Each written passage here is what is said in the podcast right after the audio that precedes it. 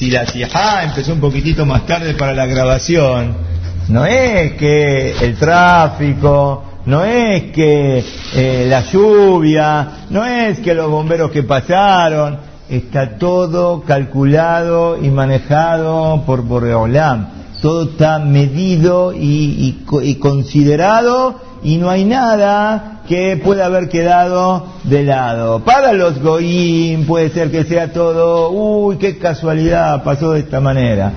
Estaba caminando, me resbalé, me caí. Uy, qué barbaridad, me caí, qué casualidad. No hay casualidad.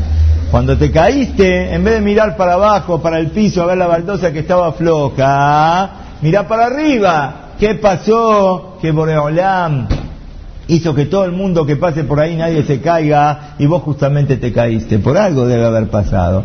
Esta es la base de Am Israel. Escribe el Sefer Shomer Emunim. Sabe fehacientemente si vos trabajarías sobre esto, tener emuná en lo que es Ashgaha Peratit. Saber que Boreolam nos está supervisando a cada momento y momento. Si tendríamos una emuná verdadera en esto, la vida sería distinta. Como está escrito, Hashem Sileja Mineja, Boreolam es tu sombra. ¿Qué significa que Boreolam es tu sombra? Así muchas veces dijimos como la sombra responde de acuerdo a cómo uno actúa. Así lo mismo la Ashgaha Peratit no es un viva la pepa al mundo, sino que el mundo lo manejamos nosotros con nuestras acciones y ahí viene el mensaje de Boreolam que se comporta de acuerdo a cómo uno hace. Si la persona Hasbe Shalom dice todo casualidad y no se pone a pensar en lo que es la Ashgaha Peratit, sobre esto está escrito el pasuk en la Torah dice mi bekeri Bahalakti afanim mahem bekeri Bahamat keri todavía. Si ustedes van a decir todo lo que pasa es casualidad, entonces ahí Moraolán Barbinal lo va a castigar con más casualidad. Me acuerdo ahora, me estoy haciendo recordar, hace muchísimos años estaba en Uruguay en un momento dado y había pasado algo muy grave en Israel con un atentado. No, no había sido un atentado, había sido un accidente. ¿Se acuerdan de un helicóptero que se había caído Barbernal, que había chocado? Pues no me acuerdo bien, por lo menos, por lo menos 20 años, por lo menos 20 años atrás. Y fue un momento de mucho despertar y tuvimos que hacer una, una me invitaron para dar una charla allá en un betaqueneses que había allá en, Uruguay y la verdad que estaba el embajador de Israel y estaba en Uruguay y había mucha gente. Se armó un poco de ruido porque cuando me, invitaron a mí a hablar, yo hablé de este tema, dije, si nosotros pensamos accidente, casualidad, uy, qué justo o algo, esto es una manera de ver equivocada, no es la manera de ver que tenemos los que Baruch Hashem tenemos la Torah, si entendemos lo que quiere la Torah. No hay casualidad. Si algo pasa así, hay un llamado de atención, hay algo que no estamos haciendo bien y entre todos tenemos la posibilidad de mejorar y que no sucedan este tipo de situaciones. Pero si uno dice, Hasbe Shalom, así trae el Rambam, si uno dice, uy, viste, casualidad, el piloto se quedó dormido, estaba todo oscuro, pasó así, la, la, tiniebla, o calcularon mal, etcétera, etcétera, etcétera. Todo eso puede ser el mecanismo que uno pueda ver acá para los diarios, para la información, para, para el periodismo, pero no es la visión de la Torah. La visión de la Torah es que todo lo que pasa está manejado por Boreolam. Y si Boreolam quiere que pase algo, es por qué? Porque lamentablemente no estamos haciendo las cosas como las que tenemos que hacer. Veo acá un hace muy lindo que lo trae el nombre del Sefer Meorota Tafa Yomi, que nos enseña hasta cuánto nosotros tenemos que ver que no hay casualidad, que todo lo maneja Boreolam. A veces lo que pasa es que vemos el final del tema y a veces no lo terminamos viendo y ahí viene la dificultad. En este Maase sí se va a ver el final, sí, este, era con un rap llamado Vives al él en Londres, Maase allá, en Londres, pasó el siguiente Maase. Había un betaquenese donde hacía tefilá, este Rab Vives al él, era un lugar donde la pulcritud del lugar, entre paréntesis, era algo llamativo, todo se limpiaba, así tiene que ser, pero parece que en este lugar era todavía un poquito más de la cuenta. Mientras la, gente hacía tefilá en el Beta o mientras la gente estudiaba, cada tanto entraba un empleado y ¿qué hacía? ¿Qué hacía Abrancito? ¿Qué hacía?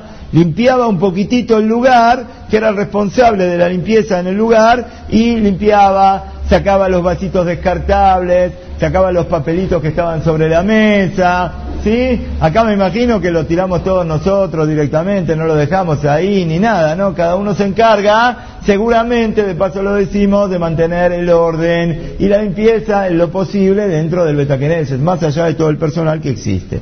Pero en este lugar era muy, muy, muy especial. Un día, estaba este estaba en su shiur de, de Torah, que siempre lo hacía después de la tefilá de Shahrid, y estaba escuchando al Rab que estaba dando el shiur, estaba muy atento escuchando al Rab, y en la mitad del shiur tuvo que salir, por X motivo tuvo que salir. Se levantó Rabbi Besalel del lugar y fue a un lugar al costado del Betakeneset, tenía el tefilín puesto, se sacó el tefilín pensando en volver y volver a seguir, a seguir escuchando qué cosa, el shiur. Se lo sacó un minuto. Cuando volvió a buscar el tefilín, ya que el rap se fue, dijo, bueno, me saco el tefilín, ahora vuelvo. La cosa que, en el momento que volvió, ¿qué pasó, Eli? Chao, el tefilín. Nelam, ¿sabes lo que quiere decir Nelam?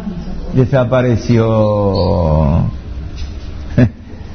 A más de uno de nosotros alguna vez nos tocó vivir que el tefilín no está y uno se pone muy nervioso, ¿no? Cuando el tefilín desaparece uno se pone muy nervioso. Este hombre empezó a mirar para un costado, para el otro costado y toda la gente está estudiando. Che, nadie vio mi tefilín, nadie vio, lo dejé acá y ahora de repente no está, nadie vio el tefilín. No, no lo vimos, uno se levanta, uno trata de ayudar, a ver si está por acá, a ver si está por allá. Buscaron, buscaron, buscaron, pero la cosa es que el tefilín que pasa parece que se lo tragó la tierra. El tefilín desapareció. De repente, ya me imagino, dice, hay uno que vino suplente de quién? Del Goy que limpia. Seguramente este suplente no sabe bien las cosas y debe haber agarrado el tefilín. Entonces se acercaron hacia él y le preguntaron, ¿viste el tefilín? Pobre este que no entendía nada. Perdón, ¿el qué? ¿El, el, el qué? ¿El qué, qué, ¿De qué me están hablando? ¿Tefi qué? ¿Qué es eso? No sé de qué me están hablando. ¿Me puede explicar de qué me están hablando? El tefilín, el tefilín. ¿Dónde está el tefilín? ¿Qué es el tefilín? Yo no sé lo que es el tefilín. Le dijeron bien clarito. Son unos cuadraditos negros con unas tiras que están colgando, ¿qué le van a explicar? Que adentro está la Perashiot, que está la Shema, con Beabtá, con Yamoa, Kadeshlip, Beayaki y Beajá. No, son unas cajitas negras que tienen unas tiritas enganchadas Ah, sí, la vi las cajitas esas, son descartables, ¿no? Las tiré a la basura, porque es lo que es mi función. Cada vez que veo algo que está suelto, ¿qué tengo que hacer? Lo tengo que sacar y lo tengo que tirar, así como tiro los vasitos descartables, las cajitas negras con esas tiras que me imagino que no sirven para nada, agarré y las tiré a la basura. Se volvió loco, un poquitito más. Vive sale el pobre hombre, salió corriendo fuera de la, de la donde estaba el tacho de basura de la calle, vamos a decir, y que ve cliva, ve el camión que se está yendo después de haber vaciado qué cosa, el tacho.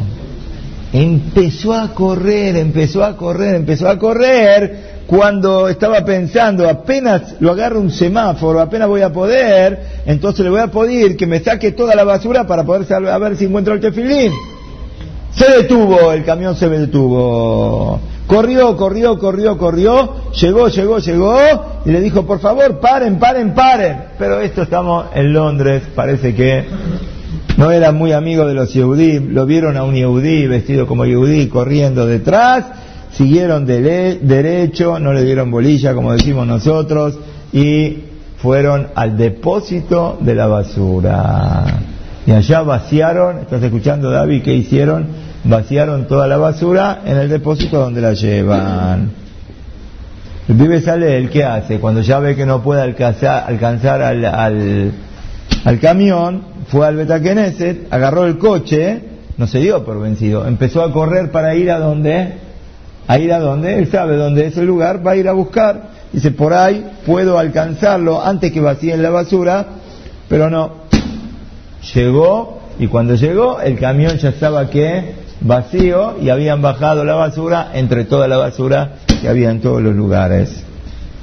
De repente ve al cuidador del basural este, una persona inglesa, un goy, evidentemente, y le dice, mira, te voy a, te voy a pedir por favor, necesito entrar porque tengo que buscar el tefilín. Le empezó a explicar lo que era el tefilín, lo tengo que buscar, hubo un error acá. Estuvo como 15 minutos para tratar de explicarle realmente qué era qué cosa, señor Shaul, qué era qué, el tefilín, porque ni sabía lo que era el tefilín. Y cuando terminó de hablar, le dijo el goy, le dijo, mira, perdóname, pero acá no puede entrar nadie, esto es una, una cosa municipal que no se permite entrar a nadie, los únicos que pueden entrar son los camiones, los camiones de la basura, yo estoy acá para cuidar, nadie puede entrar.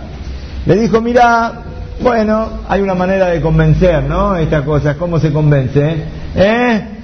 La plata, la plata convence a todo. Le dijo, mira, te voy a dar, si encuentro lo que, lo que, lo que necesito, te voy a dar un premio muy grande, te voy a dar una cosa. Le dijo, mira, la verdad, la verdad que está prohibido entrar, pero no te preocupes, yo voy a buscar lo que vos necesitas le preguntó de qué lugar fue eh, el camión, etcétera, él sabía dónde depositaba este camión la basura. Entonces fue a buscar y Gesed de Boreolán, después de mucho tiempo de búsqueda, volvió con una sonrisa que tenía en la mano los tefilín, tefilín Sheliat, tefilín Shelrosh, los encontró, uy, qué alegría, los besó a los tefilín, se puso muy contento, vive sale él y previamente, ¿qué tiene que hacer?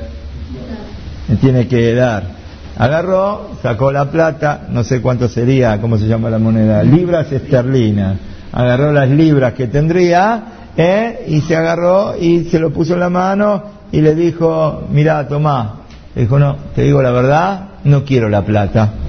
Te voy a pedir otra cosa en lugar de la plata. ¿Quién le dijo? El goy. Dijo, uy, con la que se me vendrá ahora. Si no quiere estas 100 liras, vaya a saber lo que va a querer. Le dijo, ¿qué necesitas? Le dijo, te voy a contar una historia mía particular. Más ella allá, más es verdadero. Mi esposa judía y el padre de ella falleció hace un año. Hace un mes que mi esposa me viene diciendo todas las noches, todas las mañanas, que se le presenta el padre en el sueño y que le dice, anda a buscar a alguien que diga Kaddish por mí, Leilunish Mati, para, para mi alma. Viene mi esposa todos los días y me dice esto, y yo me la saco de encima, te digo la verdad, y le digo, no, no pasa nada, son sueños falsos, esto y lo otro, etcétera. Y hoy a la mañana me dijo, por favor, ocupate de buscar a alguien que le diga Kaddish a mi papá. Y me doy cuenta que ahora vos del Shamaim viniste a este lugar, no para buscar el tefilín nada más, sino para qué? Para que yo te pida esto. Esto es una señal del cielo. Te pido por favor, vos sos Yehudí, por lo menos decir un Kaddish a este pobre hombre que se fue del mundo y no tiene quien le diga Kaddish. Ahora ustedes fíjense cómo Boreolam manejó absolutamente cada paso y paso. Que el goy tire, que él se saque justo el tefilín. Que el shemosh del knis este goy lo tire el knis, le tire el tefilín a la basura. Que él salga a correr y que y no lo alcanza. Después que el semáforo empieza a correr y que lo cualquiera que ve dice, uy, qué mala suerte. Todas torcidas me pasan, ni esto, ni esto, ni esto, ni esto. ¿Cómo puede ser? Después voy, no me deja entrar. Bueno, al final me dejó entrar, lo encontró. ¿Qué pasó? Todo estaba calculado por Boreolán. ¿Para qué? Para que se cumpla lo que Boreolán quiere. Gal enay beabita, dice David Amérez en el Tehilim Boreolán, por favor, abrí mis ojos para que pueda ver las maravillas que vos hacer. Cada cosa que pasa está prohibido para nosotros, no podemos decir es una casualidad, tenía que pasar así. Todo hay una mano que gobierna todo y la mano de Boreolán. Nosotros no sabemos el objetivo de las cosas, pero tenemos que aprender a ver la mano de Boreolam. Boreolam sabido que todo lo que hace es letobatenu, es para nuestro bien. No hay nada malo que venga del Shamaim. A veces uno no entiende lo que está pasando. ¿Por qué me está pasando? ¿Por qué tengo esta dificultad? Pero no importa, lo irá que Madi. Vos siempre pensá, está Boreolam al lado mío. Y yo no puedo entender por qué me pasa este problema, pero algún día me voy a dar cuenta que esto que yo creía que era el problema, al final era lo que me salvó y era lo que me dio la verajá. Hay muchas causas de las cosas, pero al final una cosa tenemos que saber, finalmente no hay casualidad. Y terminamos con el más este. No sé si lo había contado acá hace poco, en otro lugar, si lo conté acá pido perdón, pero si no lo voy a repetir. Mordejai Programinsky, una vez viajaba en, un tren, viajaba en un tren, cuando estaba al lado se encontró con un yehudí que era Yohet y Mohel, ¿sí? Y entonces empezaron a hablar, hablar, hablar, hablar, todo el tiempo hablando de Torah, y cuando llegaron a la estación en donde se tenían que bajar, ¿qué pasó?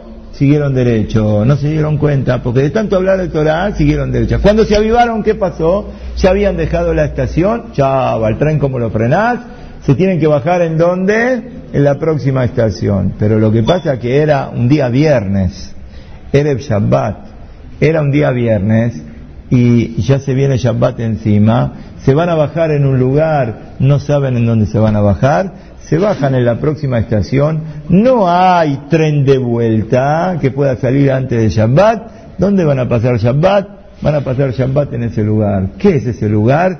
Todos voy, todos voy. ¿No hay algún Yehudí en este lugar? ¿No hay algún Yehudí en este lugar? Ah, sí, sí, sí, hay un judío, pregunta, hay un judío que vive en tal lugar, empiezan a caminar y van a la casa de este Yehudí. Por las caras de ustedes me parece que no lo conté acá, o sí lo conté, ah, no lo conté, debe ser en otro lugar. Yo me doy cuenta cuando veo las caras de la gente que está atenta escuchando el más, ¿qué significa? Ahora cuando vos contás algo repetido, ¿qué pasó? Ahí la gente ya, yo ya esto lo sé, ¿qué está contando el rap? Y ya lo contó otra vez. Bueno, ¿por dónde íbamos? Que van caminando a dónde? A la casa de quién? Del único yudí que había. Golpean la puerta. Cuando golpean la puerta, el Yehudí que abrió la puerta un poco más se desmaya en el lugar. Empieza a gritar, no puedo creer, no puedo creer, no puedo creer. Vio a dos Yehudí delante de él. Dice, esto deben ser Abraham Avino y Eliab Naví. ¿Quién van a ser Efraín? ¿Quién van a ser estos dos que vinieron acá? Dice, se tranquilizó, tranquilizaste, tranquilizaste. ¿Qué pasa? Le voy a contar. Hace una semana me nació un hijo varón y hoy es el día octavo, hoy es viernes, es el día octavo. Y todo hoy el día me pasé pidiéndole a Boreolam, pidiéndole y rogándole a Boreolam, mandame del Shamaim un mohel que le pueda hacer el Brit Milá a mi hijo y voy a tener la suerte de hacer el Berit de Abraham Avinu. Este hombre que era Shohet, uno de los dos, aparte de ese Shohet que era, era Mohel también. El ¿qué pasó? este, él fue el Mohel, el otro rabo Mordejai que estaba con él fue el Sandak, el Balambay del dueño de casa estaba muy contento y muy alegre. Y cuando volvían, sí, el rab le comentó al Mohel y le dijo, viste lo que te dije, el Yehudí nunca se equivoca en el camino. A veces uno viene con el coche y ¿qué pasa? Está manejando y tenía que doblar para acá y no se dio cuenta, estaba distraído, ¿qué hizo? siguió derecho. Uy, ahora para retomar tengo que pegar toda una vuelta. Uy, qué lío. Todo pasa por algo. Todo pasa por algo. Andás a ver si Boreolam no te estaba cuidando en ese momento, si ibas a ir por el otro lado, lo que iba a pasar. Está todo calculado y medido por Boreolam. Si nosotros vivimos con esta emuná de lo que se llama Ashgaha Peratit, la vida es otra. La vida es otra, vamos a tomar las cosas con más calma, con más serenidad, vamos a vivir con más fe, vamos a saber que todo está manejado por Hashem y que no hay nada que salga malo de la mano de Hashem, sino que es todo verajá, solamente que a veces no alcanzamos con nuestros ojos cortos, con nuestra limitación que tenemos, no alcanzamos a ver la mano de Boreolán. Pero al final sabemos que esta es nuestra emuná y al final vamos a entender lo que muchas veces no podemos entender. Boreolán va a llegar el momento que nos va a mostrar toda la claridad de todo lo que existe, trata Hashem, de todas estas formas vamos a tener más emuná, vamos a trabajar para adquirir esta emuná, la peratit, la supervisación individual que Boreolán tiene sobre cada uno y uno de nosotros. Ad Goel Sedek Ameno. Amén.